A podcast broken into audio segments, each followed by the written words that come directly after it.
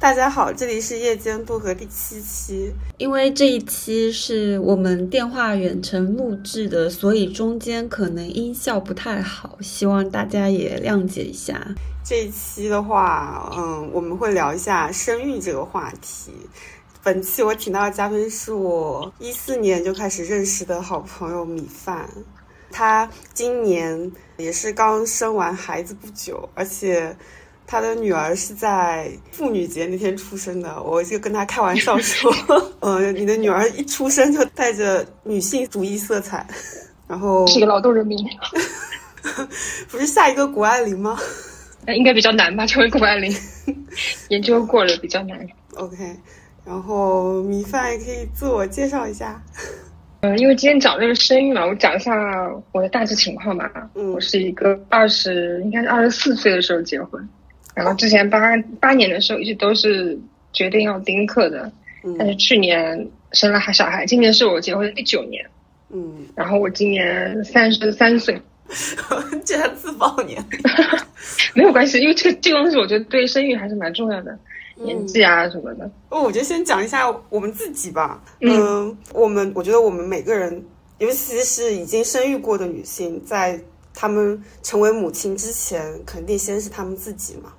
然后，因为我一直觉得你是我的女性 model，像你也会去做美黑啊，然后会挑战很多传统审美。讲一下，就是我们是如何成为我们现在这样的自己的。我其实我属于在我家里比较叛逆的那种人，可能我在哪里都挺叛逆的吧，虽然就是外表看起来。我从小是跟我爷爷奶奶一起长大的，我爷爷属于那种知识分子吧，就是那个年代的大学生。就属于那种从小就希望你可以成龙成凤啊！小时候大的愿望都说我去当个医生，因为读书还挺好的。然后像现在很流行那种鸡娃，我们那个年代其实是没有人鸡娃的。但是我差不多上幼儿园之前，我已经开始学英文了。好，就是我是在这样一个，就就上幼上幼儿园是三岁嘛，嗯，三岁前，然后我每天晚上都要背那个。英语的音标，然后每天回家写毛笔字。然后三岁的时候，我们那时候幼儿园每天中午小孩要午休一个小时就睡觉，但是我每天中午都要做数学题，因为就是要去参加那种数学比赛。哇，你是自己自觉的想要去学这些吗？啊，不是不是，我就是被鸡娃的，因为我爷爷是一个非常努力的人，就是我爷爷他自自学了什么三国语言啊，就学了各种各样，然后有很多爱好啊，他属于搞那种有点像科研，有点像设计的那种工作，哦，所以说他就是非常爱读书的一个人，然后他就一直希望我可以继承他，他有两个儿子，就是我爸我叔叔，都不是那种读书特别好的人大概，然后他又比较喜欢女孩子，所以他就一直希望我可以成为一个像他一样的人。就我从小就是过的，我觉得还是蛮辛苦的，因为像我们那个时候，小孩子都是住在同一街上的一个小学，然后所有小孩放学的时候都玩，然后就会去同学家玩啊什么。我从来没有去过，就是放学十分钟内必须到家，然后就开始那个时候其实我们也没有什么作业的。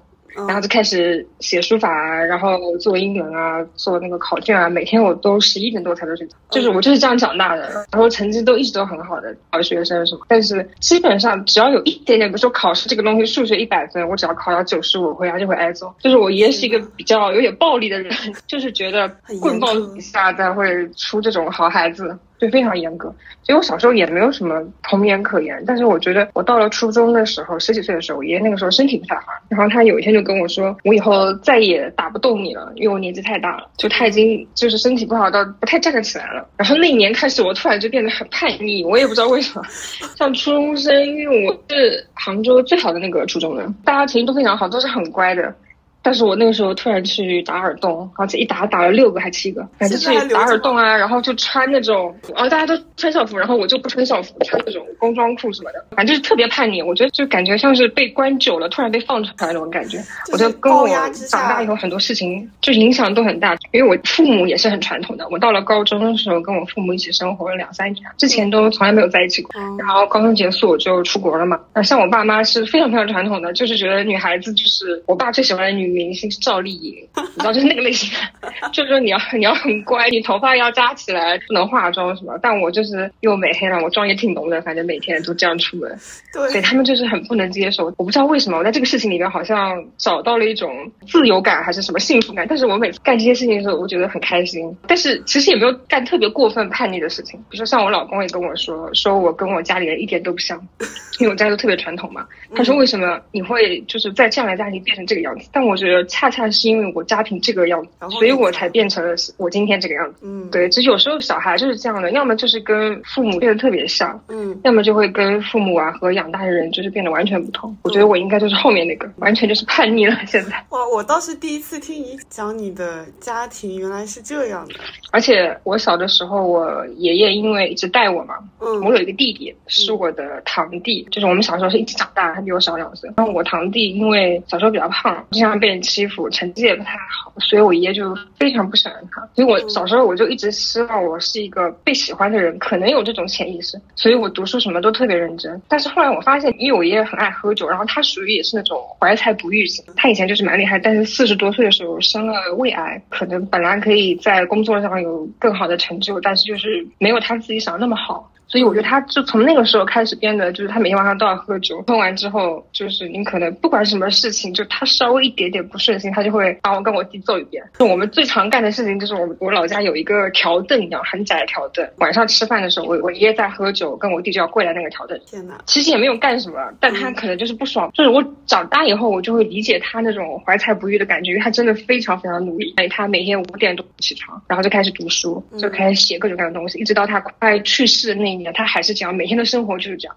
他已经起不来了，但他床上会放个小桌子，每天就是在看书。哇，所以我觉得，就是长大以后，我是理解的。小时候其实我是一点都不理解，我就觉得好痛苦啊。小时候还跟我弟弟有一次，我们俩还离家出走，虽然就离开家大概就是十分钟的路程，但是那个时候那没有车也没有钱，我们就偷了我爷爷的自行车，骑了十分钟的路，骑到现在杭州的那个柳腰围，然后躲在那边。那个时候晚上都没有人的路上，我们躲到那边，我们两个就说，等我们长大了，我们一定要就逃出这个家，去哪里哪里。那个那个时候真的很幼稚嘛，现在想很幼稚啊。但那个时候我们两个真是很认真地讨论这个事情。我觉得我要救，就把我弟弟救出去。以前像我们小时候，我弟弟犯过一个什么错误？可能是小时候我们流行集那种宠物小精灵的卡片，他就集那个卡片，然后被我爷爷发现。我爷爷觉得这个事情就是一个正常的小孩不应该干那个事情，玩物丧所以他就把他的卡片全部烧掉了。哇，对对对，然后他就他就把那个一整本，他集满了，集满然后可以换个游戏机还是什么，他就把一整本那个烧掉了，当着我自己的面。那那时候我弟才小学生嘛，然后我弟可能就是也气头上，就跟他吵起来了。然后最后这个结果是什么？我直接追着他从五楼打到一楼，一楼再追回五楼。然后我奶奶就是跪在面前跟他说：“你不要再打他了。”我们家就是这样子的，其实很高压的一个事情。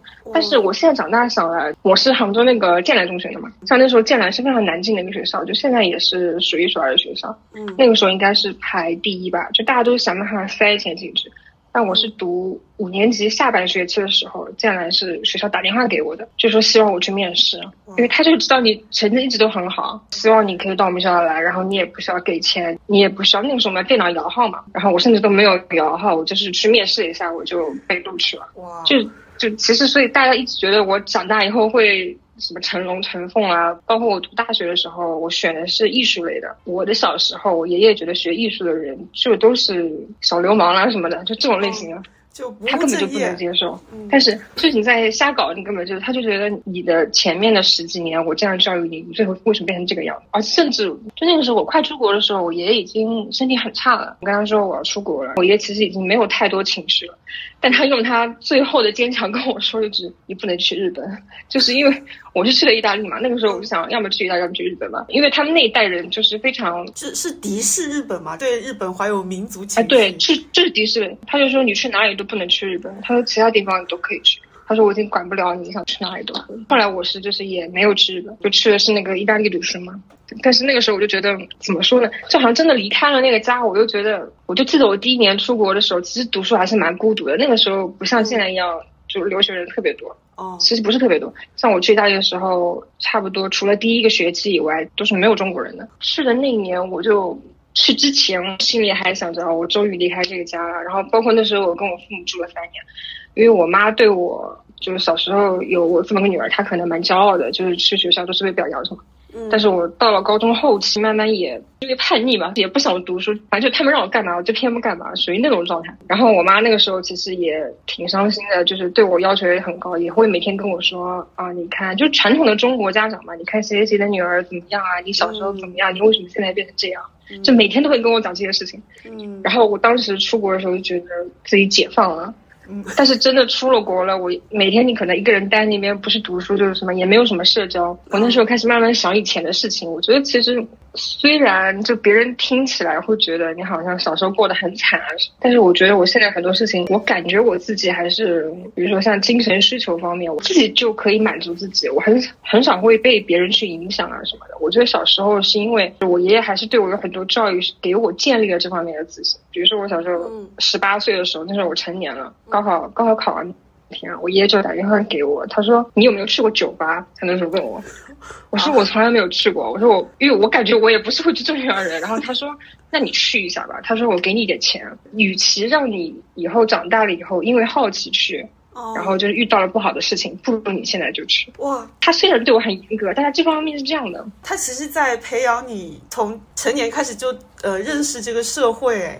对，因为我有个弟弟嘛，所以他就别人也会说他是不是偏心，就是对我特别好什么的。虽然他都要揍我们，但是其实是对我比较好，这个我是知道的。他会从小跟我灌输一点东西，他说女孩子是不能哭的。他整天跟我讲这句话：男孩子可以哭，女孩子不可以哭。他说你什么事情都要忍着，女生最起码的就是要坚强。而且包括我小时候，我记得印象很深的，我们家教育就是我读小学的时候，有一年我们去军训，我就晒得特别特别黑。然后晒黑的时候呢，因为没有镜子嘛，你不知道自己有多黑嘛。回到家的时候，我就哭了，就太黑了，很丑很丑。那个时候我们家对面有几个小朋友跟我一起都是同学，然后来我家玩。那时候我在洗澡还是干什么，就他们在外面有点像嘲笑你一样，说啊他怎么变得那么黑啊，就变丑了什么的。然后我爷爷就说，因为我爷爷那个时候养了很多那个牡丹花，然后他就说，我觉得我的孙女就跟牡丹花一样漂亮。他说红的牡丹漂亮，黑的牡丹也很漂亮。说这个事情我到现在都记得，就因为那个时候我印象就是我爷这个就是一个整天嫌弃我的人，他就整天揍我，整天觉得我不好。但是他另外一方面，我觉得他也给了我很多作为一个女性也好，就女孩子也好的一种自信。我觉得也是在培养我独立。包括之前有一个事情。偶尔会跟我比较好的朋友讲，就我小学六年级的时候，是我第一次出去旅游，然后我去了北京，就是因为我小学毕业了，那个时候哪有小孩子出去玩的嘛。而且是我一个人去的。我爷爷跟我说，他说他以前有个战友，现在在北京。他说你想不想去北京玩？我根本就没有概念呢。我说北京应该很远吧？那个时候坐火车要坐一天一夜，坐那个绿皮火车。我说好像太远了，不是很想去。他说你去吧。然后那个时候是冬天，他说你去北京，我给你五百块钱，你去那边买一件羽绒服。那个时候也没有羽绒服嘛，只有北京这个地方才有。他说你去北京，他说到时候你自己去。他说下火车的时候有一个爷爷会来接你，然后你去买一件羽绒服，就过年的时候穿。然后你玩两天，不想玩了你就回家。所以我小学六年级的时候。第一次出远门是我一个人去了北京玩。天哪，好小啊！那个时候，对啊，六六年级的时候，我还记得我睡下铺，一整个晚上都不敢睡觉，就听着那个火车那个咕隆咕隆那个声音，就绿皮火车，这样一路过去。第二天早上也不知道应该去哪里刷牙，我上铺有一种阿姨带我过去刷牙，因为以前比现在安全嘛，其实。然后她就是带我去刷牙，说下车说你有没有家里人来接啊，还就是一直陪我等到那个人来。然后我在北京买了一件大红色的羽绒服，到现在还记得这个事情。长大以后就再细想的话，就我现在很多事情，包括生育这个事情，我从结婚开始，我妈几乎每天都会打电话给我，就跟我说，你可以生孩子，反正就是所有中国家长都这样嘛。如果你不生孩子，我的人生就是不完整。对。然后，如果你没有孩子，妈妈就这辈子就不会幸福，妈妈人生就是有缺憾。我妈妈妈什么都好，就差你有个孩子了。对，所有中国父母都是这样子的嘛。但是在七八年间，也从来没有因为他说什么话，觉得自己有问题啊，就从来没有的。我觉得我长大以后，不管什么事情，只要自己决定了，我就可以一直一直往下做，然后也不会动摇，也不会被别人影响。我觉得这个跟我小时候这种都是有关系的，因为包括我现在自己生的是女儿嘛。嗯我也在想这个事情，我要怎么去建立他这个？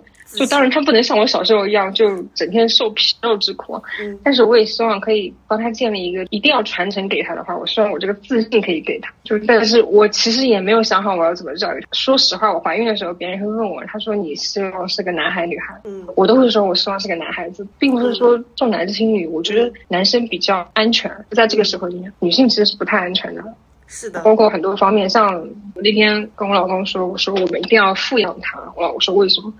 我有一个非常好的朋友，他最近在相亲。他说，因为他自己本身条件不是特别好，然后他的爸爸也几年前去世了。在别人看来，他们家就是只有一个母亲一个女儿，然后他们又有房子，对，就是好像是一个比较好下手的对象。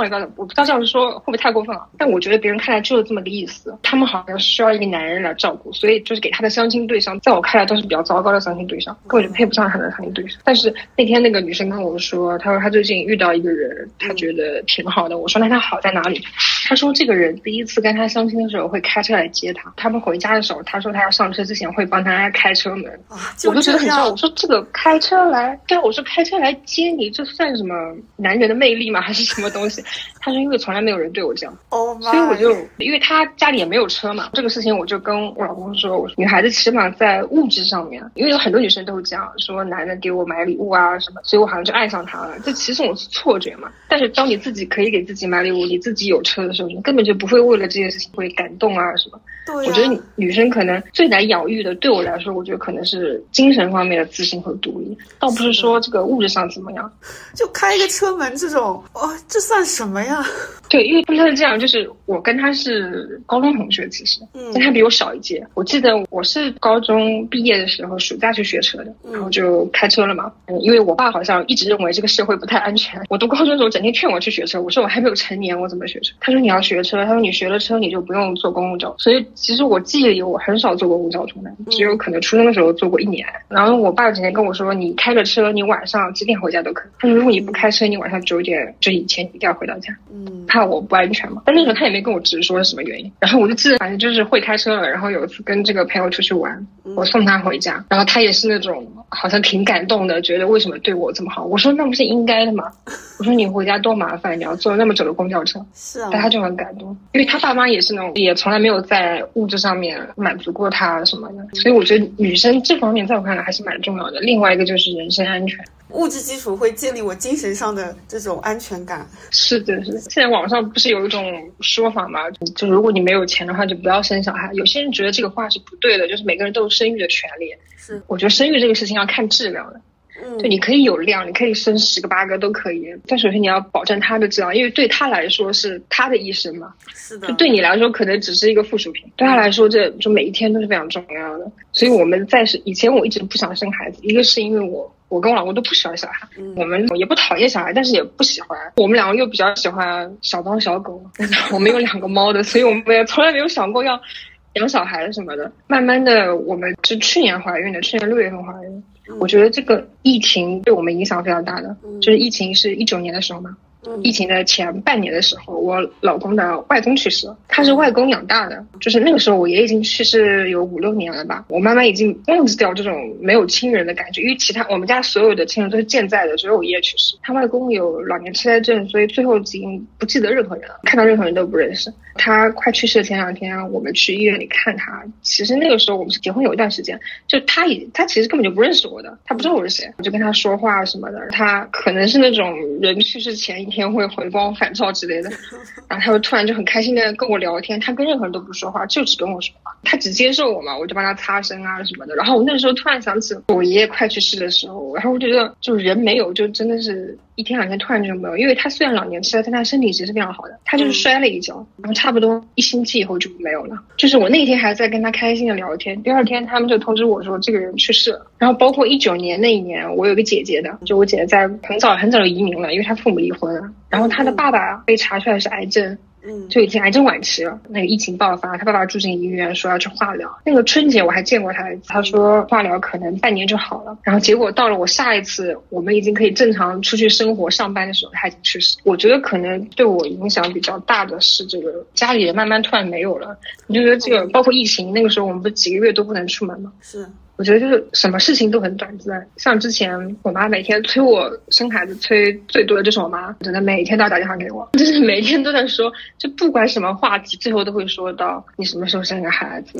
然后我每次在劝她，我说每个人有每个人的人生，你不要管别人，就你自己开心就好了。包括疫情之前，我一直劝我妈出去旅游，我妈甚至连北极都去过。就是长时间在外面旅游，有那么两三年的时间，一直把他赶出去。然后他真的是全全世界都去过了，他没有，我觉得他没有什么没去过的国家了，已经。他人生应该已经没有遗憾啦。对啊，我说你已经见过那么多东西了，你已经经历过那么多，而且他每次去旅行都是他们一堆朋友一起去的，就一去就是那种八十天、七十天。我说你的人生已经这么精彩了，你怎么还在纠结你的女儿有没有小孩这件事情？然后后来就是疫情这个疫情期间，他妈妈他又在又开始，因为他不旅游了，他没性干了，他就开始跟我讲那个，他说你可以生孩子。我发现我真的改变不了他，然后我退一万步想，难道是我生孩子这个事情真的可以给他人生最大的幸福吗？我有时候我会这样想。像我小，因为我是爷爷奶奶养大的嘛，我奶奶是个小学老师，她从来不会跟我说这种让你生育，就每次我们家讲到这个话题，我奶奶就会说。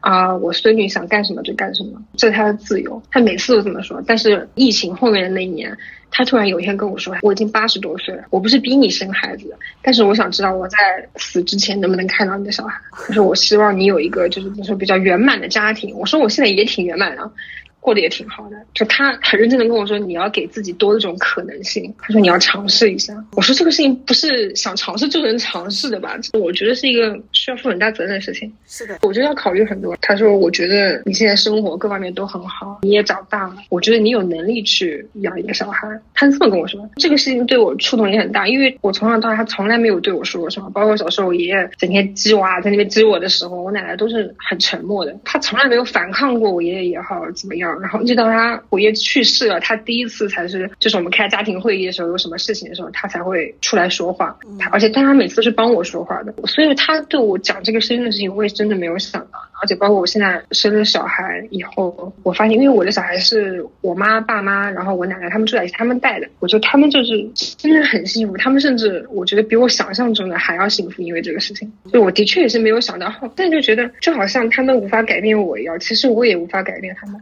因为他们的人生观就是认为有小孩的人才是幸福，对他们来说就是一个超越很多很多东西的一个存在，就他们必须要有这么一个希望在。他们这一辈人就是这样的，就好像我们这辈人坚定每个人都要有自由，要有选择权，他们也不可能改变我。我老公有时候问我你为什么这么坚持丁克，然后突然有生，他也会跟我讨论这个问题。我老公自己也直说，他说作为男性来说，其实丁不丁克对他来说他无所谓的，因为他不用付出什么，对他肉体上也不用吃苦。他说我也不用照顾他，我只要说难听点，我只要出钱就行了。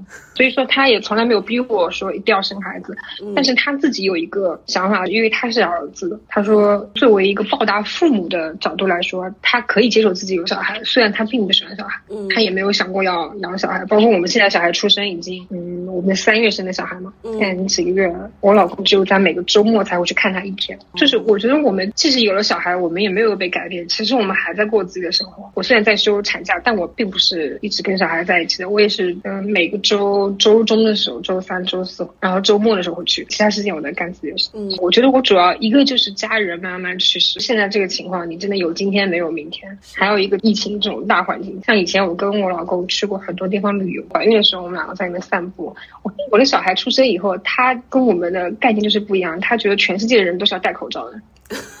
然后他会发现人类有护照这件事情是一个很难的事情，就又回到了我小时候。我小时候就讲的，有护照的人是一个很牛逼的人，好像，因为大家都是没有办法轻易出国的。是，我说这个很奇怪，这个感觉。我说，因为在他之前，我跟我老公就出国的次数，我们已经满到换了一本护照的地步了。嗯，我说我们就一直在外面玩，然后就两个都是比较自由，比较喜欢去远的地方。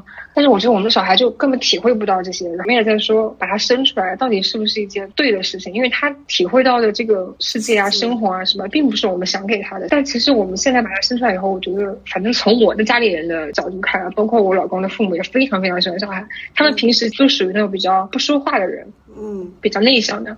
但是看到小孩了以后，大家每个人好像都第二人格被激发出来，就变得特别特别开朗。我也不知道为什么，他们好像太幸福了。我觉得他们跟我在一起从来没有那么幸福过。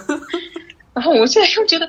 好像这个事情对我们对我家来说又是对的，嗯。嗯，因为很多人生了孩子有时候会后悔啊什么的，嗯，我觉得一可能因为一直不想生小孩，所以作作为我们的家长来说，他们也是无所不用其极，他们就会跟我说啊，你只要生出来，你只要生，就是我们会养，一分钱也不用出，你也不用经济负担，你也不要未来的负担，我们也不会要求你成为一个怎么样的妈妈，他说一切我们都会承担。嗯，所以我就是到最后，我也会跟我老公一样，就抱着一种去报答父母或者报答我奶奶这种的心情，嗯，然后去生了孩子。其实到现在，我跟老公说实话，我们两个都没有很 喜欢小孩。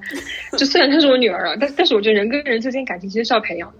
嗯，是的。就如果你一直不生活在一起是，就算是你女儿，就是哪怕我肚子里出来的，我觉得其实也没有什么特别的说实话。但是目前来说，这个决定其实我并没有说后悔什么。嗯，但是我也不后悔，说我前面八年没有生孩子。对，我觉得就是因为前面八年没有生，我在这个我这个年纪生的孩子才有他现在的意义。如果我一开始一结婚，我其实很早就结婚了。是我结婚的时候生的孩子，我觉得我的心态完全不是这个样子。可能对孩子的态度也会完全不一样，就是因为你之前还没有想好到底为什么要做生育这个决定。对对，现在很多人不是国家鼓励大家多生孩子，早点生吗？嗯，但是我是真心觉得，特别是对于女生来说，我觉得三十岁以后再考虑这个事情。首先，一个是经济基础的问题。是因为我也只经历了怀孕这个阶段，养育上面我只是不停的在花钱而已。我觉得经济是一个非常重要的事情，非常非常重要。是的，虽然这个东西有点残忍啊，嗯，但是非常重要。其次就是一个心态的问题，因为我有时候在那个社交网络上面刷，我也很多人会讲养小孩的问题啊，什么婆媳关系啊，反正这种家长里短的事情嘛。但是我觉得我从来没有过这方面负面的问题，因为是人比较成熟了，不是二十多岁的时候了，一点小事情就会好像很纠结，不知道怎么处理。我觉得我这个年纪已经所有问题都可以处理了，嗯，就反正在家庭内部的问题，我都不需要去烦恼这些事情了。我觉得这个时候再去生孩子，其实是比较好的，也算是就是人生进入一个新阶段。我觉得就跟结婚一样，很多人说到底要不要结婚？像我的话，我比较要好的三四个朋友，只有我结婚了，大家都没有结婚，但我也不会劝他们结婚。我觉得他们这样过得也挺好的，他们也会问我结婚到底好不好。如果你一个人过得非常非常精彩，一个人可以过得非常好的时候，那甚至脱离你父母，你也过得非常好。这个时候有一个人就是让你的生活变得更好，我觉得你是可以结婚的。对。但是如果说你的生活有一点问题，比如说你的家庭条件有点问题，你希望跟一个比较条件好的人结婚来弥补你的家庭情况，我觉得这种时候就不能结婚，就你不能带着目的去结婚。是的，就依附于别人了，到时候就变成对，就是你就没有办法独立了。我觉得结婚就是一个锦上添的事情，你过得很好，你可以过得更好。因为现在我不知道为什么现在可能流行这种男的要对你怎么样啊什么，我是把我老公当做一个，我觉得人生伴侣，这并不是一个什么爱来爱去的这种，当然爱情也肯定要是有的，爱情是一个基础。基础。我生孩子的时候之前，因为我跟我老公属于比较独立的那种，我们甚至经济都是独立的，我们到现在经济也是独立的，就是自己管自己。所以我跟我老公几乎是不吵架的，因为我们吵架没有意义。有很多人吵架可能会离家出走啊，然后老公要去哄他干什么？我们没有意义的，我们两个人分开也完全可以，就是正常的过自己生活的人，就没有什么独立而自由的个体。啊，对我有一个特别要好的酒友，就一起喝酒的。我以前每个星期五都跟他一起喝酒。然后他呢，是因为跟他的男朋友关系不太好，所以他有时候会经常找我喝酒。他有时候会问我，他说为什么你结婚了，但是你每个星期五都可以出来喝酒，而且我每次都是凌晨半夜才回去，就一直在跟他聊天。我就发现，这我老公从来没有跟我说过你不能出去干什么。我觉得这个信任是非常重要的。网上不是有那种话题嘛，就是你能不能查你男朋友的手机？没有人能够什么开。的从男人手机里出来这种吗，但是我好像也从来没有想，我觉得就哪怕你结了婚，两个人还是有隐私的，对，就包括对，只要我们足足够信任的时候，就当你到了一定的程度的时候，自然就会跟对方去分享自己的很多跟对方完全无关的事情，嗯，就是分享欲也是一种一起生活的一个基础嘛。我甚至我到现在都不知道我老公一个月工资有多少，就大 大致知道一下，因为他有时候会说啊，我是我升职了。我今年赚了很多钱，然后会跟我就是炫耀的心情，就开心分享心会跟我讲一下。但是我就是一个一个耳朵进一个耳朵出，我也就忘了这个事情。包括我老公要出去旅游啊什么的，像我生活了这么多年，我除了就去国外，一般我会跟我老公一起去，就去一些很奇怪的地方。一般来说，比如说去日本啊，或者说以前去国内旅游的话，我都会跟我自己的朋友去。啊，对，我知道他就不喜欢去那种打卡吃饭，他就不喜欢干这些事情，他比较喜欢大自然，所以我也不会叫他去。就我带他去，反而是一种折磨对他来说。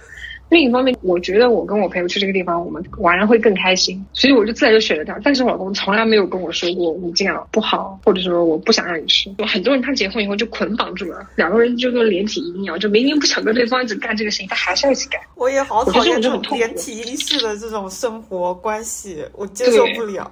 这个真的很累，大家要学会各自美丽，然后就是在一起更开心。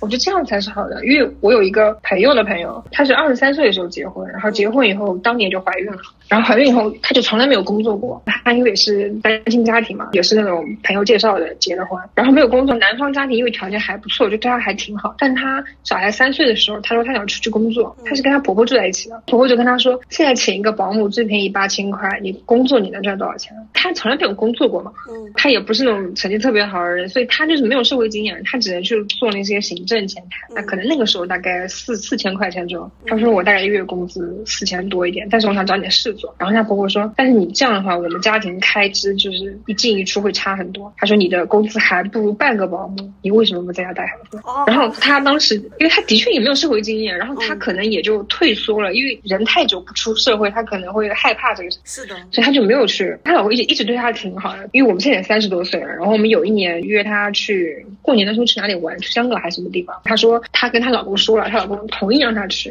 然后我们就觉得很奇怪，为什么老公同意？但是觉得也合理吧，毕竟她走了，她就不能带孩子了嘛。嗯，她说她同意了去三天，然后去的前一天，她说她不去了。然后我们说为什么？她说她老公跟她吵架了这一天，因为一个什么小事吵架，她老公说不会出现让她去旅游。这但是当时那个时候还早嘛，就可能去一趟香港只要大概三千块到四千块钱。然后我就觉得很纳闷，我们就问他，我们一个群嘛，有好几个，就你连这点钱都没有吗？你为什么一定要跟着他一起？然后他就说我没有，而且他就非常害怕她老公生气，就每次吵架都是就是她去妥协。这个一个是经济方面的，一个也就是他的性格方面，因为他从小妈妈照顾他，他妈妈又是开一个餐馆的，就是很忙的那种，他性格方面一直都是比较唯唯诺诺的那种，没有办法独立生活自己，所以他到现在为止，他已经结婚十年了吧，他现在还是没有去上班，他小孩已经很大了。我有一天跟他聊天，我说那等你小孩十八岁的时候你怎么办？就你的小孩已经不需要你了嘛？其实现在已经小孩可能已经不需要他了，是他需要这个小孩。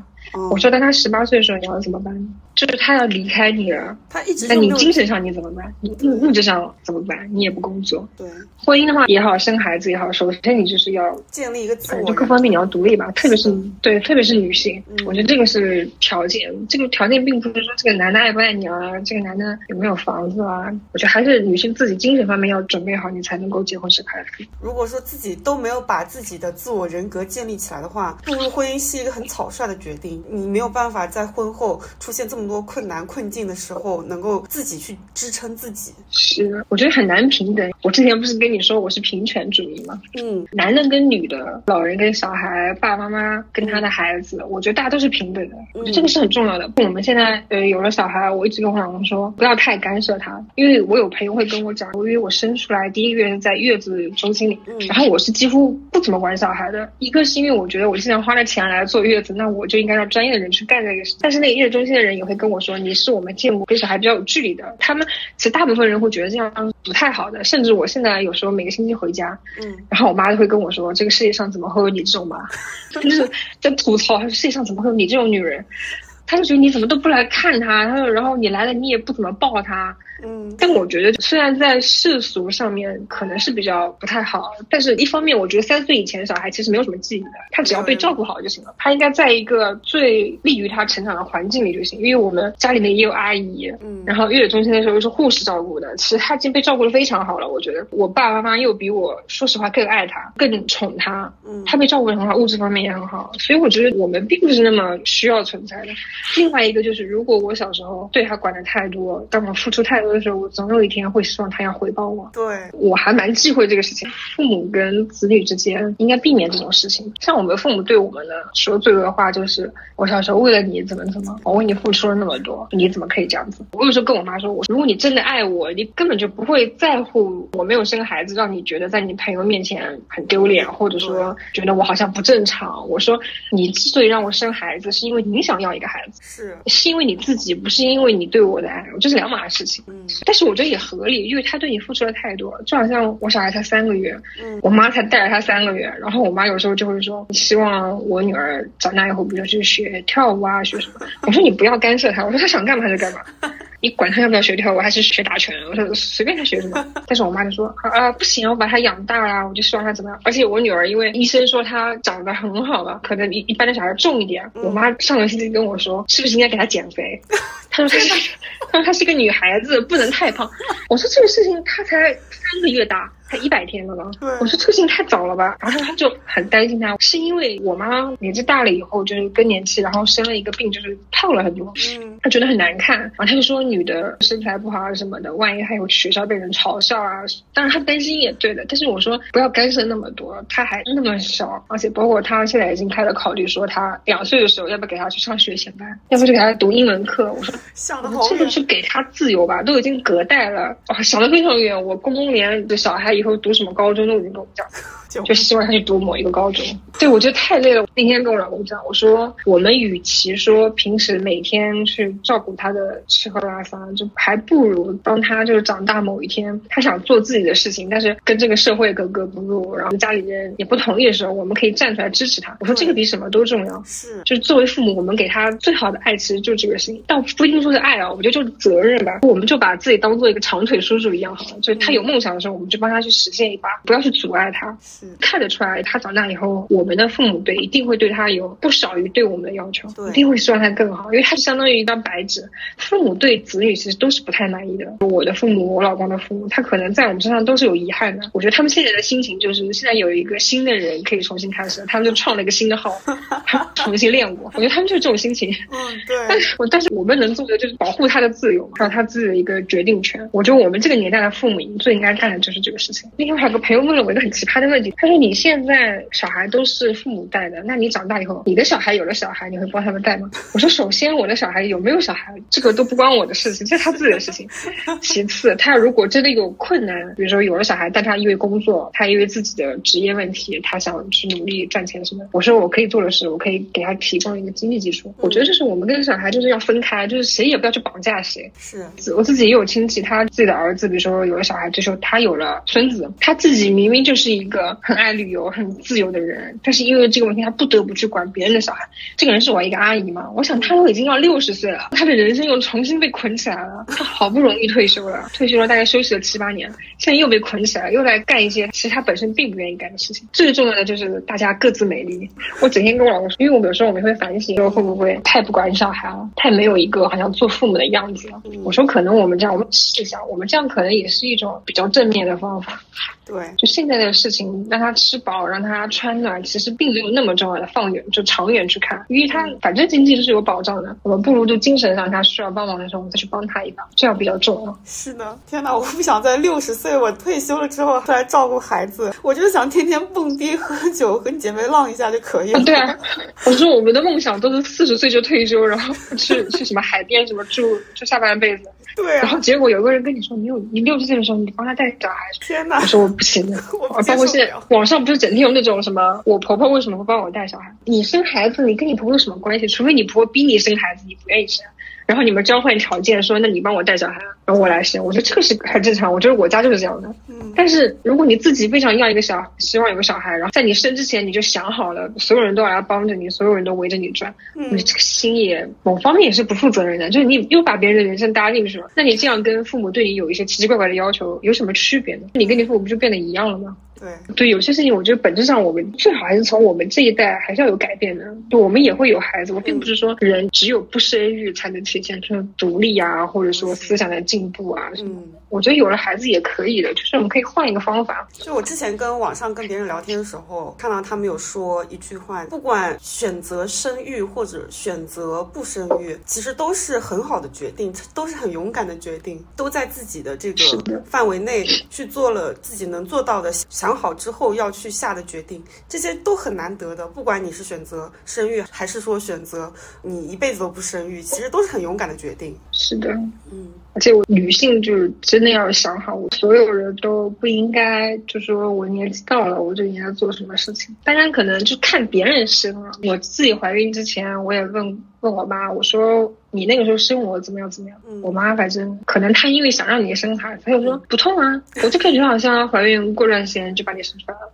就我也是顺产，我也很顺利。他说我们那个时候医学不发达，甚至连孕检都没有，就我们也不检查。怀孕的那一天就检查了一下，然后生的那天去了医院。他说我就把你生出来了，你现在不是长得挺好的吗？就他会把一切都讲得特别简单。但是当代是因为大家条件变好了，对这个小孩的健康啊什么有了更多的需求。就现在小孩的确比以前小孩长得更好嘛。嗯，这个怀孕这个事情我觉得还挺复杂的。你几乎每个月肯定都是要去产检的嘛，到了后面会每个星期都要去一次。怀孕的时候你也会经历精神上的一种别人对你的要求，每个人都想控制你。所以那个时候我自己在怀孕的时候，我真的觉得自己就是一个什么机器，就你已经不是你了。我其实属于怀孕很顺利的那种，就是我身体上是很顺利的，也没有什么大的问题，就几乎是一路绿灯过去。嗯，因为不想小孩有什么身体问题，所以我所有不管是自费的还是公费的检查，我全都做了。嗯，刚怀孕的时候我是去公立医院检查的。哦，我第一次我就很冲击，你要确定你有没有怀孕的时候是在在妇科，然后妇科因为很多人去堕胎嘛，所以他检查出来他就会问你你要不要这个小孩。那我说我要的，然后我记得那个是大夏天，我穿一条短裤，那医生就跟我说，那你已经是个孕妇了，你为什么还要穿短裤？啊，然后我说今天三十多度，我穿短裤怎么了？他说你一个孕妇，就你不要把腿露出来。就我就觉得很奇怪，像这两个事情有什么关系吗？这两个事情，呀、而且你你知道我是每天化妆的嘛，嗯，然后我又美黑什么的，嗯，他就我觉得他就在看我就跟看神经病一样，然后他说你那个指甲什么都不用做了，然后我就跟他说，因为我是做那种很长的指甲，这种贴片甲，嗯，我说这个指甲也不是在我自己家做，而且指甲是一个人类的废弃的东西，为什么不能做指甲？我真的不理解。然后他说你是不是还化妆？那你最好也不要化妆，而且那是一个公立医院，就是市妇保嘛，属于已经数一数二的医院，嗯，都这个样子。然后我去过以后，我就我就再也没有去这个医院，因为公立医院排队也比较严重，我就去私立医院检查。私立医院说实话就是几乎没有那种公立医院的问题，一个是吵吵闹闹啊，什么插队啊什么，还有公立医院，当你女的在检查的时候，一定会有男人冲进来，我真的不知道为什么，就是他他可能是他可能是下一个产妇的老公大概，但他一定会进来，可能他老婆肚子很大，他很累，让他来看一下有没有到，然后他就会突然推门进来，就会说啊医生什么时候到我们？他其实医院都是有叫号的嘛，嗯，所以我就去过两次，因为还有一次是做一个自费的检查，只有在那个医院才能做，我也去过一次，之后我就再也没有去过。我去那个私立医院的时候，我想私立医院总不会有这个问题吧，起码大家应该条件还可以吧，嗯，比较有素质吧。但其实也没有，之前我不是跟你讲过那个我去的那个地方，他会把那种神父保的名医都请过来，然后比如说一天只有他做 B 超，你在公立医院一天可能要做几十个，他一天只做八个，哦。早上四个，下午四个，所以他态度非常好，他就是为了让你不排队，因为产检的时候有些 B 超做的时间非常长的，他怕你着急嘛，所以他时间都是约的非常宽松的。然后但是这个医生呢，他就说要多付五十块钱，是属于一个名医费，而其他都是可以进医保的。但是我每一次去，就是每一次每一次都可以碰到有男人在护士台出来跟护士吵架，就说你已经收了我 B 超的钱，为什么还要收我五十块？每次都有人问这个问题，我真的护士就给他他就给他解释，他说这个五十块是因为他是名医，他说你也可以不选名医，你可以选普通的医生，那十五块钱是可以进医保的一个挂号费。然后他们就一直在吵。产检的时候有一个环节叫那个四维检查，就是你的小孩刚刚有人形的时候，哦他可以通过一个机器把那个小孩照出来嘛。他在公立医院只能做三维，比较没有那么立体和真实，然后四维是一个比较好一点的机器，所以很多人四维会跑到私立医院去做。嗯然后四维呢，差不多在私立医院要一千块钱，在公立的话应该是很便宜的，是可以进医保的。然后我去做四维的时候，因为做那个产检那一层有一个房间是做四维的，那个四维房间门口也永远有人在问为什么要这么贵。那个检查是女性第一次可以拿到一个立体的照片，就小孩的照片，它虽然是模拟的，但是其实是一个蛮激动人心的时候嘛。是的，每一次有女的从那个房间出来，对我男的就说：“你看，不就这么张照片，你为什么要花那么多钱吗？”我永远都有人在问这个问题。而 不是的，而且我之前还碰到过一个人，就是我们在早上等，那个产妇也在等，那个产妇比较胖，她老公就全程在跟她说。这个四维检查出来的照片只是一个机器模拟的照片，就并不是你小孩真正的长相。他说这句话是对的，嗯，但他就全程就在跟他解释这个事情，就跟他说你不应该花这个钱到这边。为什么？然后他因为对，然后他因为非常胖，然后他就在跟他老公说，他刚医生检查的时候，医生会要求他控糖，现在医院都是这样的嘛，嗯让你控制体重、控制血糖，因为很多产妇在生完孩子以后会变成二型的糖尿病嘛。跟她说，那你要控制血糖，然后怎么怎么太胖。然后她的婆婆一直在旁边说，我觉得你一点也不胖啊，但她其实已经很胖，她大概有两个我那么大。然后就在他说你一点也不胖啊，你如果不吃的话，就你的小孩就没有营养。然后那个产妇就一直在说啊，刚才医生说什么什么什么，她说医生就想赚你钱，医生不是想保你。她婆婆坐在左边，她老公坐在右边。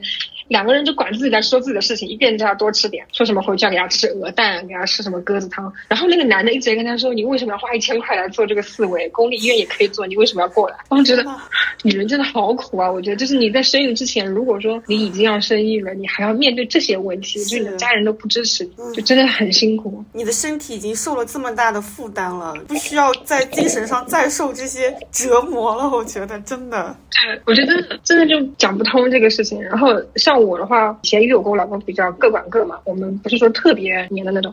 但是我怀孕的时候，我觉得有一点，也很多人说怀孕是可以看出这个人到底怎么样。嗯，我觉得我老公有一点，我是比较觉得挺好，因为我到了怀孕后期的时候，耻骨很痛，也不能坐，坐在那边我是要垫一个那种中间空的那种垫子，就我耻骨碰到凳子我就会痛。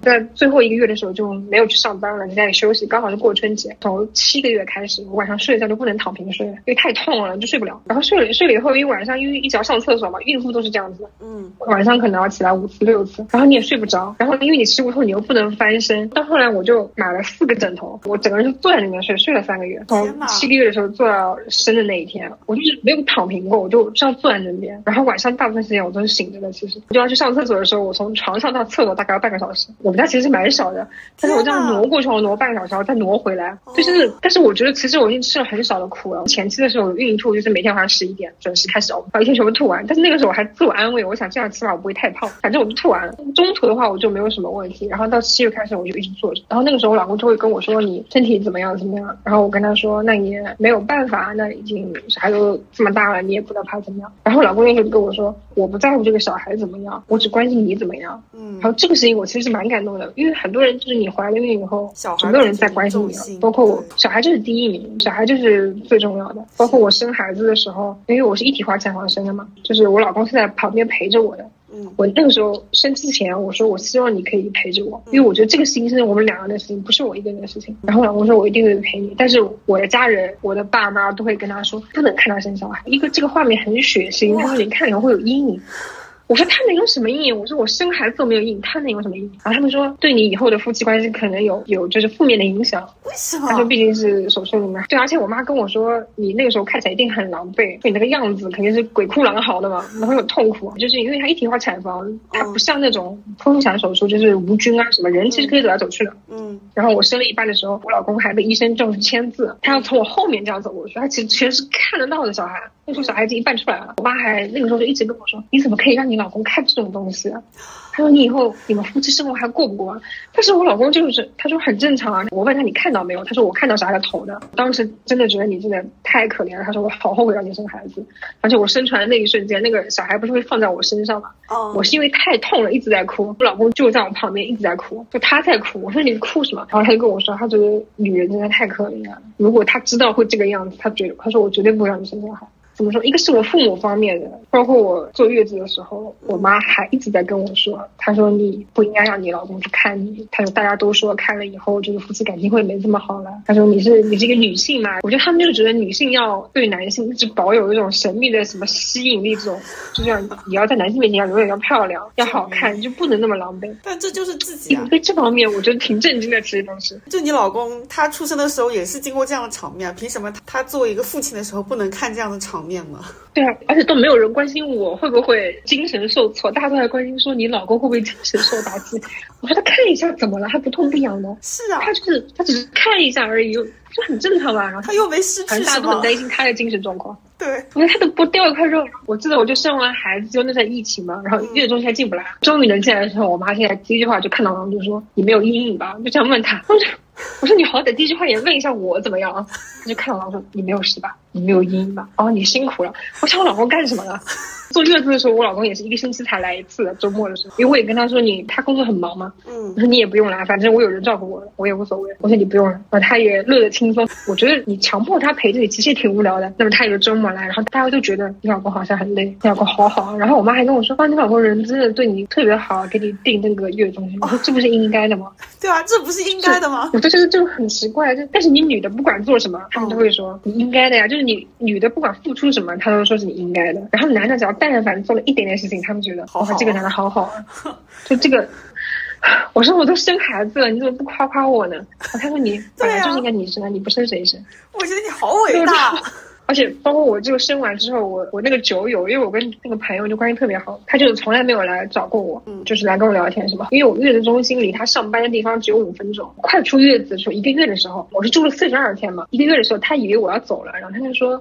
我就在你隔壁，要不你什么时候有空的时候我来看你一下。然后我跟他因为很熟了，我就跟他只说你不要来看我，一个我现在特别狼狈，嗯，就是因为又胖嘛那时候，嗯，我说特别狼狈，然后就每天也蓬头垢面的，就一个疫情也不方便。然后他就跟我说，我知道的疫情是借口，他说我理解你的。然后他说等你准备好了我再来看你。我说好的。过了一段时间，大概两个月的时候，我跟他一起吃饭，他其实也不喜欢小孩的，所以他也没有问我太多这类的问题。哦，但他有他问了我一下，就是你自己身体上有没有遭遇了什么啊什么的。他说你怀孕的时候有没有就是什么事情要跟我说啊？然后我就跟他讲了一些很奇葩的事情，就产检的事情，要内检啊什么的这种事情跟他讲。我说还是蛮痛的这个事情。然后我朋友他很认真的跟我，他说你不要再讲了，我真的要哭了。他就跟我说，他说你为什么要受这种苦？他说女人为什么要受这种苦？我那时候觉得就第一次，我从怀孕到生完，就第一次有人也不能说是感同身受吧，就第一次有人理解你，从来没有人去问过你这个问题，你怎么样？是那个时候我就觉得这个事情只有女人才懂。女人，而且也不是每个女人都懂你的。大部分的朋友还是会觉得生孩子是应该的啦。就只有很很少数的女性。当她问我的时候，我其实蛮惊讶的。我说你这么伤心干嘛？是你生还是我生？她说我只是因为我把自己带入到你里面了。然后你跟我说你经历了这些检查什么的，我觉得太痛苦了。他说我都不能想象一个人要三个月不能睡觉。所以我就我也不能。所以我那时候也我也不能想象。我现在觉得也挺厉害的。但是我现在后来就经过这个事情，我也觉得很多女性，你说你当妈妈也好，别的事情也好，就是你没有办法。让别人跟你去感同身受的大小话其实都是不一样的，就很多事情你改变不了别人，不管你吃多少苦，别人都会觉得这应该。所以你说你是生之前，你一定要想好自己能不能承受这些。我觉得其实怀孕是一个很孤独的事情。我刚怀孕的时候，我说我这里痛那里难受，我会跟我老公说，我老公也会的确会很心疼你，他会说啊怎么办，怎么缓解你。但是当你说了十个月的时候，我觉得但凡是个人都烦了。对，我觉得放在我身上，可能我也会讲。如果有个人一直在跟你说，但是的确你每天的痛法都是不一样的。就你每天可能比每天更痛更难受，但你总要找一个人说吧。所以到了后面做完，我就我跟他说一个什么事情，他说他就在玩手机，他就哦这样接着他痛。就我当下是很很伤心吧，但是我后来想，就这个事情其实很孤独的，嗯，就没有任何人可以理解你了，因为你每个人的痛法也不一样。包括我去医院的时候，看到有现在有很多孕妇因为不是那么容易怀孕。嗯，容易流产啊什么的。然后有些人他一脚打针，就有一种打在那个肚子上的针，应该叫叫肝素还是叫什么东西？反正他们属于那种这些人，他就是长期要打针的。到生孩子以后，他可能肚子上打了无数的那个针，而且自己给自己打。就是她老公可能还坐在门口，这种很不耐烦的在那边等。因为你如果去那个妇产科医院，你发现所有男人都很不耐烦，大家都很无聊，都是觉得为什么我要来这里？就是大家都是那种就跟那种逛街的地方坐在门口的男人一样，这个女孩没有办法跟女性感同身受，真的真的没有，他只会觉得你烦。因为我之前有一次做那个 B 超的时候，我门口有个女孩子，她就一直在打那个针，在跟那个医生咨询，她说我现在那个指标好起来，能不能不打？医生说那你比较危险，因为可能你这个时候很容易流产，你还最好还是打，要打到那个七个月八个月。然后那个女生就说啊，那我还有一百多针要打。医生就说那没有办法，就做母亲就是这样子。然后那个女生就说真的很痛啊，她老公居然跟她说你已经打了那么多，又不差这一点。哇！然后我真的，我的火都冒起来了。然后就想，怎么回事？因为这个针就是很痛的。第一次看有人打的时候，因为我们认识那个医院的医生嘛，嗯，我跟他聊天，我说这个针会怎么样吗？他说怎么样不说，他说这个针就打起来是非常非常痛，而且自己打，他说这得多痛，打打肚子上面特别痛嘛？嗯，他说这样还要全程都要打。我说那太辛苦了。他说是啊，他们现在因为是私立医院，他们也不会强求你一定要怎么样。但是像这种来私立医院的产妇，一个她本身就是可能有在公立医院。他可能吃不消排队啊什么的，或者说私立医院医生更好。他们来了以后花了比工业更多的钱。当他们表现出任何一点点好辛苦啊什么的时候，他们的家人，我就百分之九十九都会在旁边说：“啊，你忍一忍嘛，啊，这种没什么的。”啊，你都已经这样了，都已经五个月了，你又不差这一点，就大家就好像跟自己没有关系一样，这个事情不痛不痒的。所以我觉得，就是女生在怀孕之前，这个也是很重要的一方面，你自己心里要准备好，就可能你身体也是没有太大的病痛。但真的就是非常孤独的，你不可能跟普通人一样去生活的。我那个时候，我记得我怀孕的时候，一天上班的时候起码要去六七次厕所。有一天我老板还跟我说：“你怎么整天去厕所？”然后有有一天我一个同男同事跟我说：“你是不是去摸鱼？”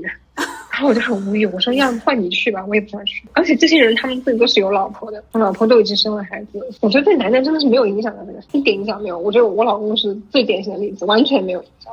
然后他他也承认了，他说没有影响，他说我工作也没有影响，什么也没有影响，就一切都很好。但是对女性来说，像我自己的工作，比如说我在怀孕之前，我已经属于是管理层了。告诉我老板怀孕之后，我已经跟他认识这么多年了，就他甚至创业这个新公司的时候，我是他唯一的员工。我那时候都已经不想工作了，想出去旅游啊什么的。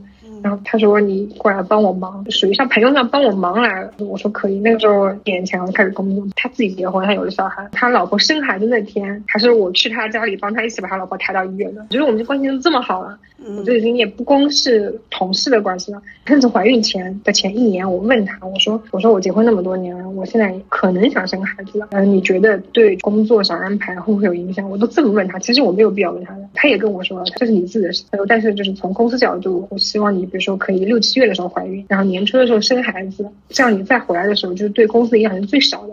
然后我觉得这个道理啊，的确是六月份怀孕的，三月份生的孩子。但是就这样，我七月份告诉他我说我怀孕了，然后从那个时候开始，工作里的一些权限什么的就被一点点的分解掉了。那个时候我还在上班，比如说这个东西原本是我的权限，我要签字了才能通过的一个事情，然后慢慢慢慢到今天为止，这个事情就跟我没有关系，他不会把你开除或怎么样，但是你可以明确的感受到职场里的。所有男性，其实我的女同事是在我怀孕之后对我非常好的，我自己能感觉得到，就非常照顾我的。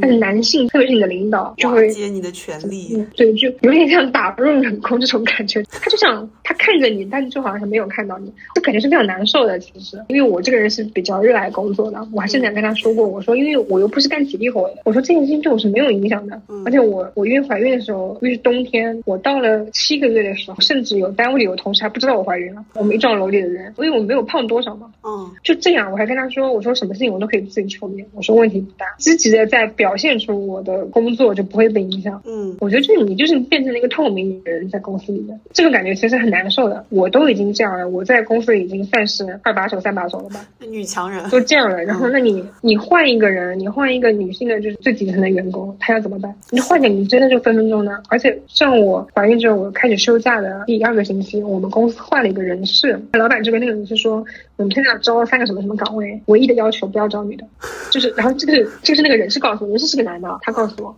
他是当开玩笑跟我说，他就说你有没有发现你给公司带来了改变？就他其实跟我比较熟嘛，他跟我讲这个事情，就我们在吐槽这个事情，但是我一瞬间又觉得很悲哀。我们公司只有除了我以外只有两个女生，就他们两个都是结了婚的，准备想要生孩子。他们看到我的上班，就老板对我的态度啊什么的，因为对他们来说我是这个公司的元老，那我我被怎么怎么对待了，然后他们两个都私下跟我说，他们本来想在这个公司长久的做下去的，但他们这样，他们现在就觉得应该早一点结婚，早点生孩子，然后离开这个公司，因为他发现这个公司当你就是生了孩子的那一刻，就是他已经不需要你了，他就会开始找人去替代你啊什么，不管你是什么岗，那更何况他们两个只是普通的财务。啊，普通的美工啊，这样他就是随时会被人替代。女生就是方方面面都要，包括我跟我老公说，我现在在母乳喂养的嘛，但我不是亲自喂小孩的，我是吸奶器吸出来，然后每个星期送过去的。一开始我是说我不母乳，就一天也不喂，我不想母乳，因为我这个小孩又不在身边，我觉得也不方便。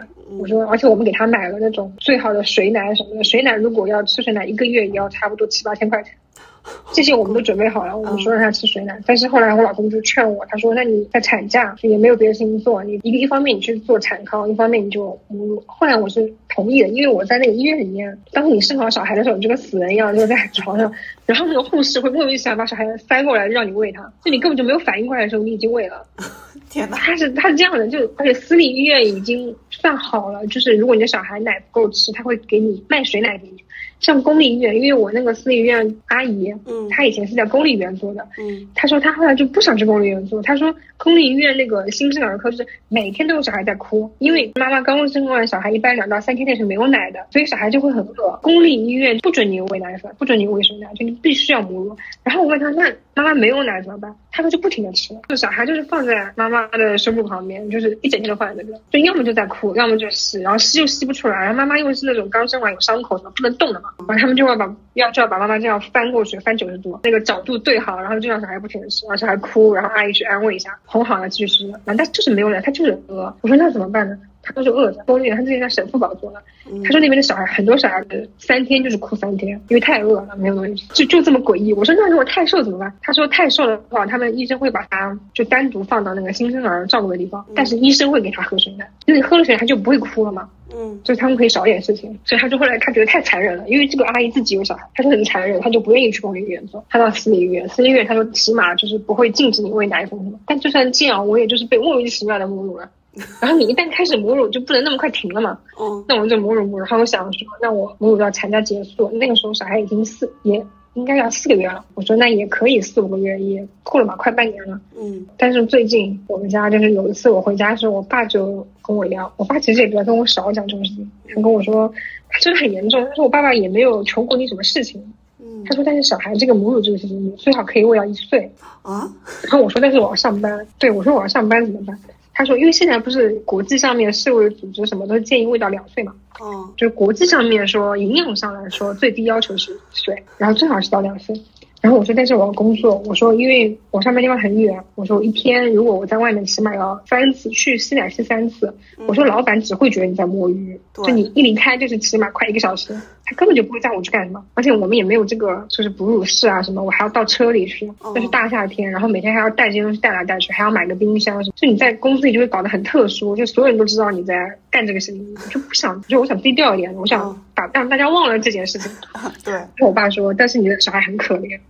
我说他可怜点在哪里？然后我爸也不说，他说我觉得很可怜，哎，你女儿真的太可怜了。然后就开始说你一点都不爱她。我说他已经在喝一个月八千块的水奶了，他我有什么不爱他的？他给他找了阿姨，这还要怎么样？然后他说不行。然后我回家以后，我老公前两天跟我说，希望我可以喂到一岁，因为我老公是国企的，他说他公司里有七八个女的都是这样子的，都是每天背奶的，背奶就是吃完晚上带回去。他说别人也这样，为什么你不行？我说那一个公司不一样，就是你们公司环境比较好，因为你们是国企嘛。然后我们就是没有这方面条件的，大家会看你，老板就是看你不爽嘛，看你不顺眼啊。我就说，但这个是法律规定的。我说你这个有点敏感啊，就在这个地方，你说法律有有什么意义吗？说劳动法 是没有意义的这件事情。我说这个，那么就这个工作无所谓，摆烂了，你哪怕被辞退也无所谓。后来我说，那你就不要工作了，你回家好了。但是这个事情呢，我又发现，因为我我想，我以为我妈也会这么跟我。说，嗯，但是我那天我跟我妈说我不想母乳的时候，我妈妈就跟我说，她说那你上班了就不用母乳了，女的上班还母乳真的太辛苦了，这个只有女人懂。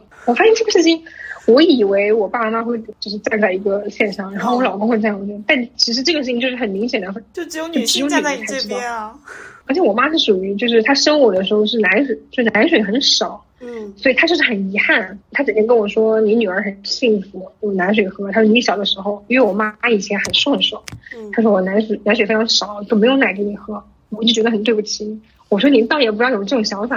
他他当时说你你女儿已经很幸福了，已经喝到过奶水，而且照顾的也很好。他说你上班工作也很重要，所以我就这个事情我其实还蛮惊讶的。一个是像我，因为我爸其实是一个非常宠我的人。我爸居然会跟我讲这样的，而且我一直跟他分析这个怎么辛苦，主要是你要被你的领导、你的命你的老板就是冷眼看待这个事情。我觉得我已经有点受不了了，因为我从怀孕到现在已经快一年了，这老板就把你当透明人一样。你说如果我本身就是一个很摆烂的人，那我可能还无所谓，但是我又是一个就是蛮要工作的人，其实我是精神上我是很接受不了的。然后我都都这样了，你还要我继续喂？我爸跟我老公就说，那大不了就不要上班了。就他们就是觉得你这个工作，你既然已经是妈妈了，你的工作啊什么，就一点都不重要。对他们就觉得你的工作变得可有可无。对，就是你的小孩才是最重要的。而且因为我是在美黑的嘛，嗯，然后我因为怀孕的时候就没有去晒，然后因为刚当时也冬天了，我就不去晒那个灯。然后我最近因为也正常恢复正常，我就开始晒灯。我爸爸就跟我说。你以前年轻的时候，你想怎么怎么，但是你有小孩了。我说我有小孩跟我皮肤很黑有什么关系呢？对呀，他就说他说他说你为什么搞成这个样子？之前像我又有纹身啊什么的，嗯，然后我们家那个阿姨年纪很小，是九五年的，然后那个阿姨就跟我说，哦，以后你的你的小孩肯定是，因为他们对你的第一印象，你肯定不是那种会特别乖小孩，他说你小孩肯定蛮幸福的，就是可以跟你玩到一起啊，就会觉得你是一个比较年轻。心态比较年轻的人。然后我妈就很认真的说：“你以后看到小孩的时候，嗯，你的着装要注意一下。”她说：“小孩还小，不知道。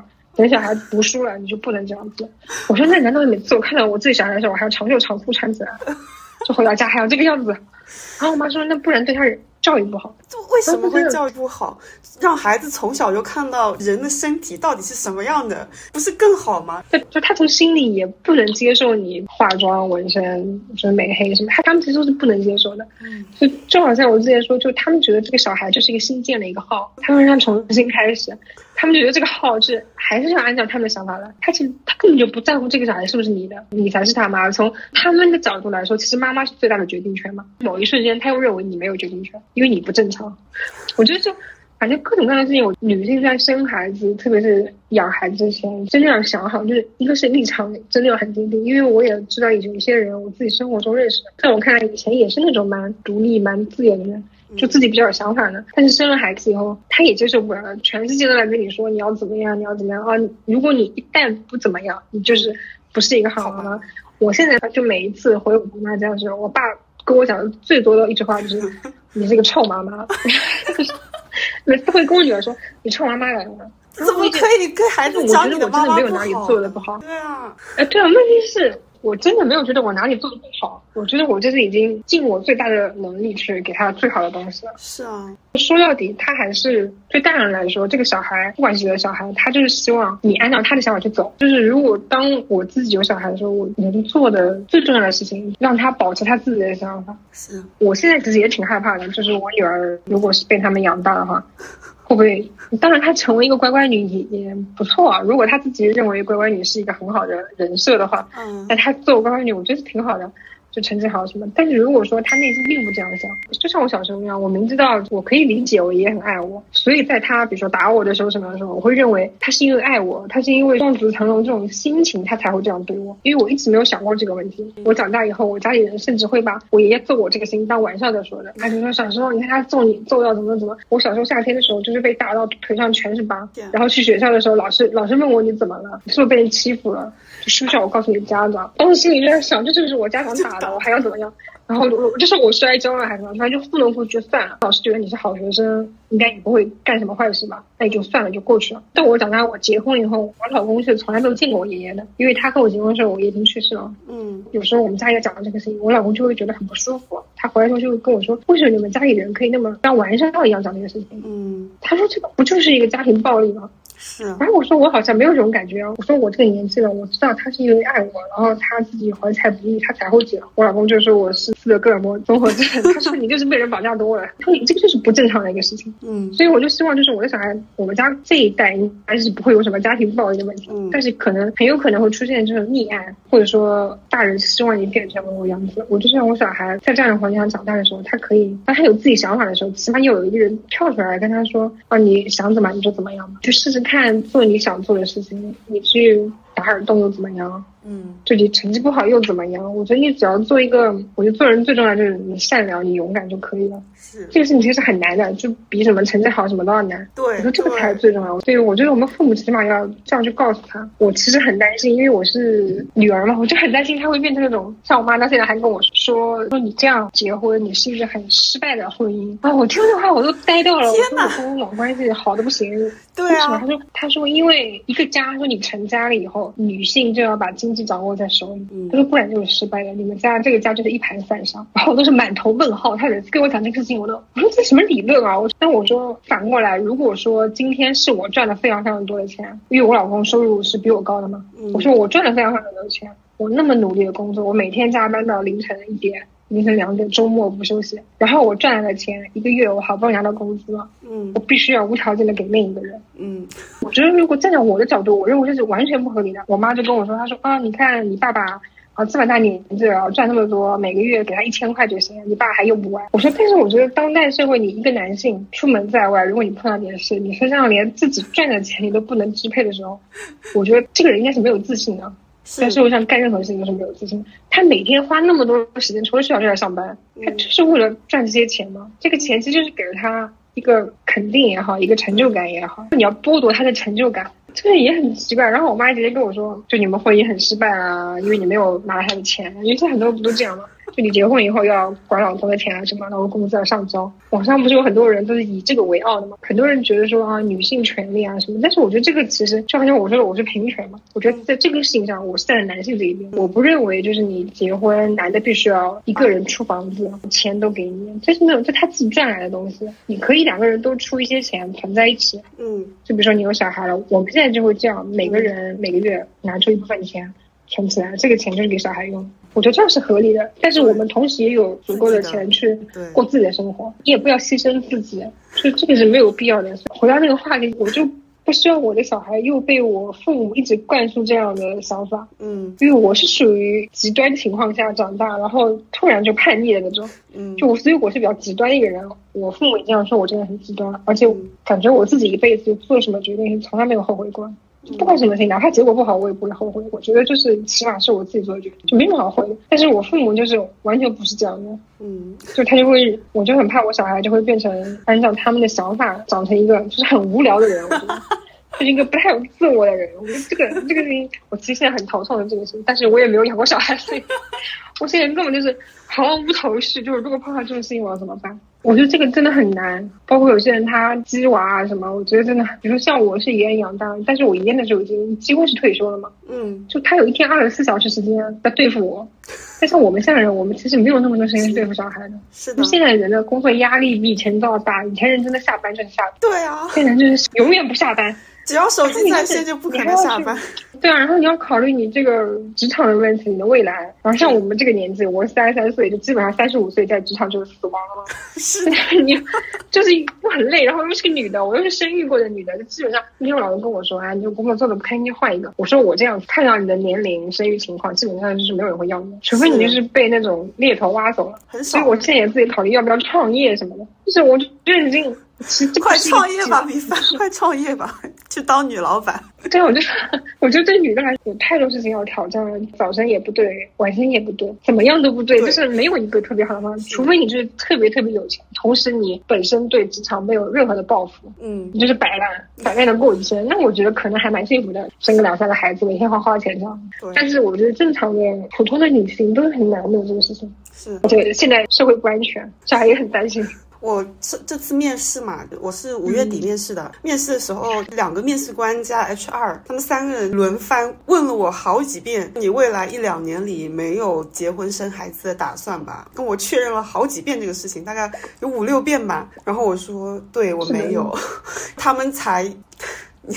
You know，就是真的好难啊！我需要表达这么强烈的我不会去生孩子的意愿，我才有可能够得到这份工作的机会。是的，现在很多公司都直接不招女的，就是内部都是这样的。嗯，然后像我我那个酒友，我的酒友年薪现在大概是六十多万，他就说他进他进去的时候，他被现在这个公司挖进去的时候，他签了合同的，三年不能生。虽然他本身就不想生孩子，嗯，但他说他签的那一刻就觉得跟那种什么耻辱状一样的东西，是被钉死在上面。是，他说他说你的确可以赚很多钱，他说他现在就是一年比一年赚的多。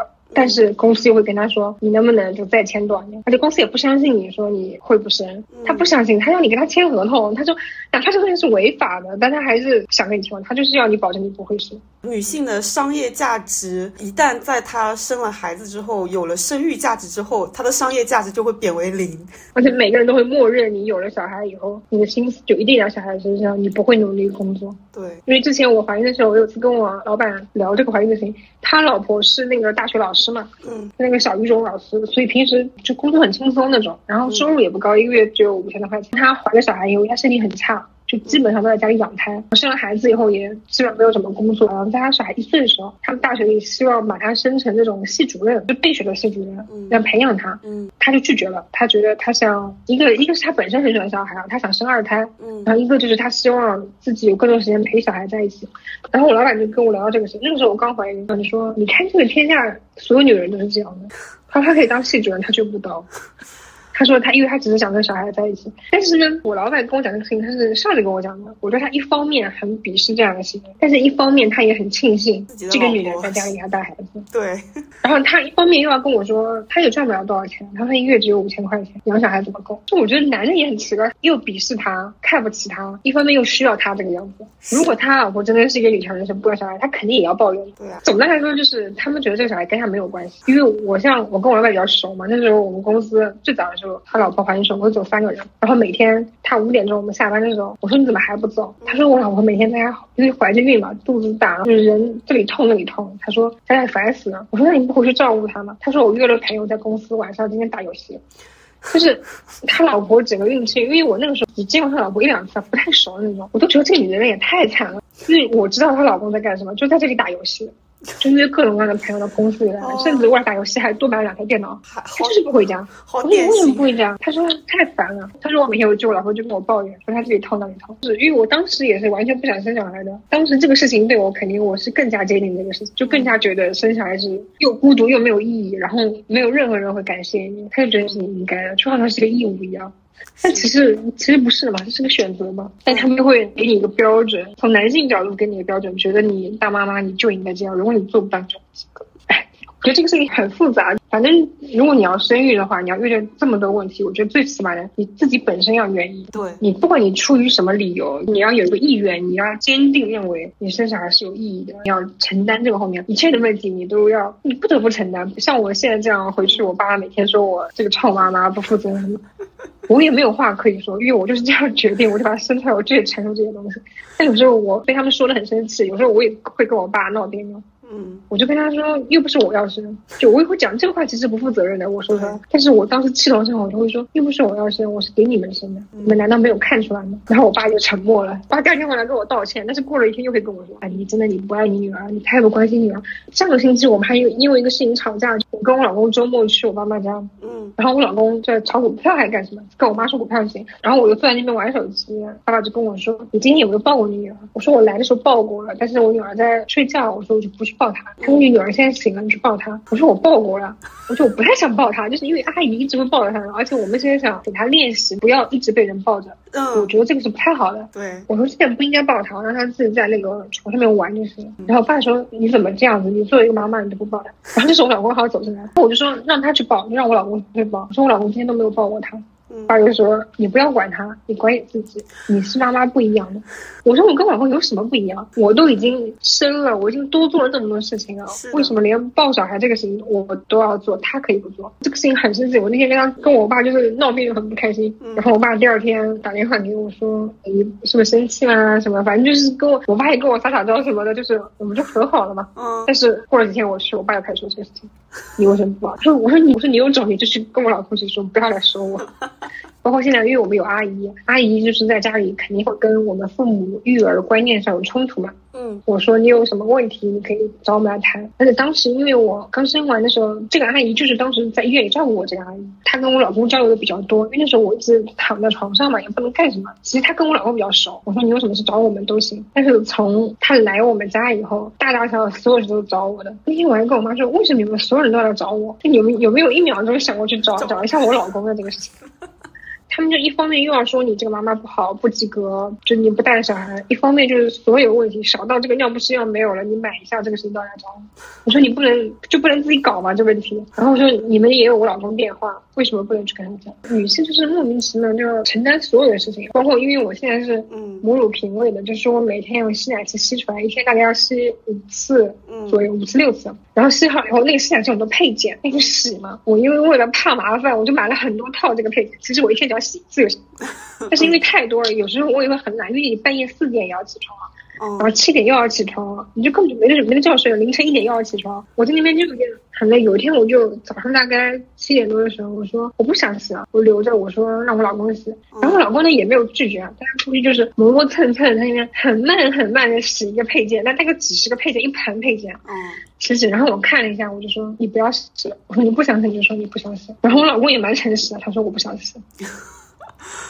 我觉得这个事情就是没有任何人能够。然后我当下，我仔细想想，我退一万步想，我想那么多妈妈，她们都是就亲喂小孩的，就亲自抱着喂的。那么多晚上，就是她们都要自己起床对付早上，因为你一旦亲喂她，比如像我这样吸奶十五分钟，我可能前后准备一下，我要醒来，我要干什么，我可能就一个小时过去了。嗯，那你像母乳的妈妈，晚上不停的起床的时候，还哭就要起床，然后帮我两个月、三个月小孩会一直哭，她一直要带。我现在甚至连就是我们家那个阿姨是八千块一个月嘛，嗯，我甚至觉得他工资不高，因为他真的很累。不高是不高。对啊，因为你很多人说什么育儿嫂一万多，我觉得那些是男的说的，或者说是条件有点拮据。但是你真的看他的，其实他在做的事情就是一个妈妈该做的事情。对，现在太累了，妈妈妈妈做的比他还要多。如果是妈妈自己带的话，妈妈还要母乳，那育儿嫂起码不用喂他奶嘛，奶热一下喂他就行。而且家里像我家有妈妈在，有爸爸在，就大家都会去轮着抱这个小孩。嗯。他其实没有那么累，但就算这样，我也觉得他八千块真的工资不高，是不高。但是如果你放到一个妈妈身上的话，一切都是免费的，而且你一点点做的不好，别人就会说你为什么没有做好，你为什么没有把它弄好。而且我觉得大部分家庭甚至都 甚至都不会去请阿姨来帮忙，就全部都是交给妈妈来做。对，真的很多，最多就是月子的情况下，就月子做完，他们觉得这个东西很贵，然后就是妈妈自己带。嗯，带着带着，因为很多家庭这个问题其实很现实的，就比如说我有同事，他们两个都是外地人。嗯，在杭州，然后他们的给男方的父母出了钱，给他们在杭州付了那个房子的首付。嗯，他们两方家庭呢都不是说特别有钱，所以两方父母肯定也是竭尽全力在帮他们组建新家庭了。嗯，那他们有了小孩以后，那这个第一个月也是请了月嫂的，也挺好的，什么什么。但是到了后来，就是各种原因，最后他们现在他们小孩才六个月，这个女生已经决定就是不去工作，她不可能负担得起让一个月嫂一直照顾自己小孩，照顾到两岁三岁。一方面，他也放心不下家里没有人，因为他的父母都是外地人嘛，放心不下家里没有人，只有月嫂跟小孩在一起。嗯，最后就是这个女生辞职了。但是据我所知，这个女生的工资是比男生高的。这个女生是是一个什么网红公司那种做运营的，然后男生呢是我们公司的一个设计，就其实这工资是这个女的高。所以我就我当时也问他，我说那为什么你老婆辞职？但这个男的其实对他老婆是蛮好的，我觉得属于是我见过里面非常好的一个男的了。嗯，我说你为什么想辞职呢？他说他也想过他辞职，但他说他们很冷静的考虑了这个问题，在职场上面肯定是男的走得远，就是这个事情很残忍哦。但是，但我觉得的确也是现实。就是他说，你女性到一定的年纪，如果同样的升职机会，肯定是男的更有机会，不会是女的更有机会的。嗯，而且他们现在相差的不多。现在因为各种原因，这个女性也认为她的工作没有太大发展空间了。他们又权衡了一下，照顾小孩，那他们认为不管怎么样都是女的比较擅长。但其实我就跟他说，我说有什么擅不擅长？你们不都是第一次当爸妈？是啊，你老婆也只是一个二十多岁的小女孩而已，跟着你到了杭州，然后也是离开了自己的父母，她也很委屈的嘛。嗯，他们两个属于就是夫妻关系非常好那种，然后他们也是非常和平的来谈这个事情。他说的确没有办法，作为一个普通家庭来说，那他就是女生就辞职，他下了班自己还要接私活，因为他老婆没老婆不工作，他不是收入少了一半嘛家里，所以他下了班还要接私活去补充一点家里的收入。但是这个女的，反正在我看来，就她跟我说，这个女生短期内应该是不会回去工作，因为她等她小孩能够上学了什么的，这个女生也三十多岁了，你要怎么去找工作？就这样，又一个女性离开了职场，真的好可惜。对啊，然后就是你公司里就是男的很多，像我们公司里，就当你一个公司的管理层全是男性的时候，是就是谁管你啊？有没有什么哺乳室啊？你什么哺乳假啊？什么谁来管你这些东西啊？他们又不需要。是的，老板就会我就觉得，我那天还跟我们公司那个人事说，我说我回来以后，如果我要哺乳的话，我一天可能有一个半小时要出去解决一下这个问题啊。嗯，就离开办公室。我说理论上到小孩一岁，我每天有一个小时的哺乳假。我说我能不能休这个假？他说法律上你可以休，能不能要看老板。然后你又觉得，然后他就跟我说，你最好可以中午吃，午休的时候吃。我说那这个时间那个是生理上的问题，不是我想什么时候吃什么时候吃。然后他说那你最好自己调整，或者你中午去一下，下班前去一下，或者下班之后你解决一下再回家。反正我觉得女性就是各方面就是很难的。我之前在上一份工作，就是我刚离职的这份，我就其实就做了三四个月嘛。我每次去开会，去中高层会议开会的时候，我就发现办公室满满当当一桌人，只有我一个是女性。然后每次我这种时候都会非常的不爽。我现在这个公司，我不是刚入职一周嘛，然后我每天去开会，因为我们是远程会议嘛，总部在北京，然后在这个会议里面，大概有十几二十个人进来，只有我跟我边上的女生，我们两个人是女性，其他全部都是男的在讲。是的，我我们开会也这样。对，每次我其实都很，就是有一种很说不上来不舒服的感受。虽然我知道我我发言的时候他们会听我来讲话，但是比如说那个会议的主持人他会问各位哥哥们，就有什么意见或者想法吗？他就自动略过了我们其实入会也在场的两个女性。然后因为我跟那个女生也是刚入职不久，她这两天就会改口说各位哥哥姐姐们。嗯，尤其是就我现在年纪也大了嘛，到了我我觉得这个阶段的时候，中高层管理层留在职场上的人，女性真的越来越少，越来越少了。就我感觉一步一步从一个可能大家整个办公室都女孩子比较多的一个状态，一直到最后只剩下一两个还没有结婚生孩子的女性，可能逐渐做到了管理层。然后其他女性就好像从这些职场上消失了，全部都回家生孩子去了，我觉得很可悲的。是的，因为一般要到管理层，如果说公司稍微有点规模的话，嗯，这个女性要么她就是选择了职场，她就是放弃了家庭；要么就是没有家庭，没有建立家庭。对，就只有这两种可能。我反正到现在为止，我没有碰到过，除非她自己创业啊，或者说她被她真的很厉害，学术上厉害被挖过去，嗯，几乎没有什么公司高层是就是女的。本期播客因为录制时间比较长，所以我会分上下两集来播出。上一集的话先告一段落，就到这里，后面我会放一个小彩蛋。下一期我会尽快剪出来，谢谢大家的收听。我上一期个人视频是我大学考试的时候，那不就快十年前？二十年？哎，有二十年吗？啊，有二十年？不可能吧？啊，少了三年哦，差不多吧，十多年嘛。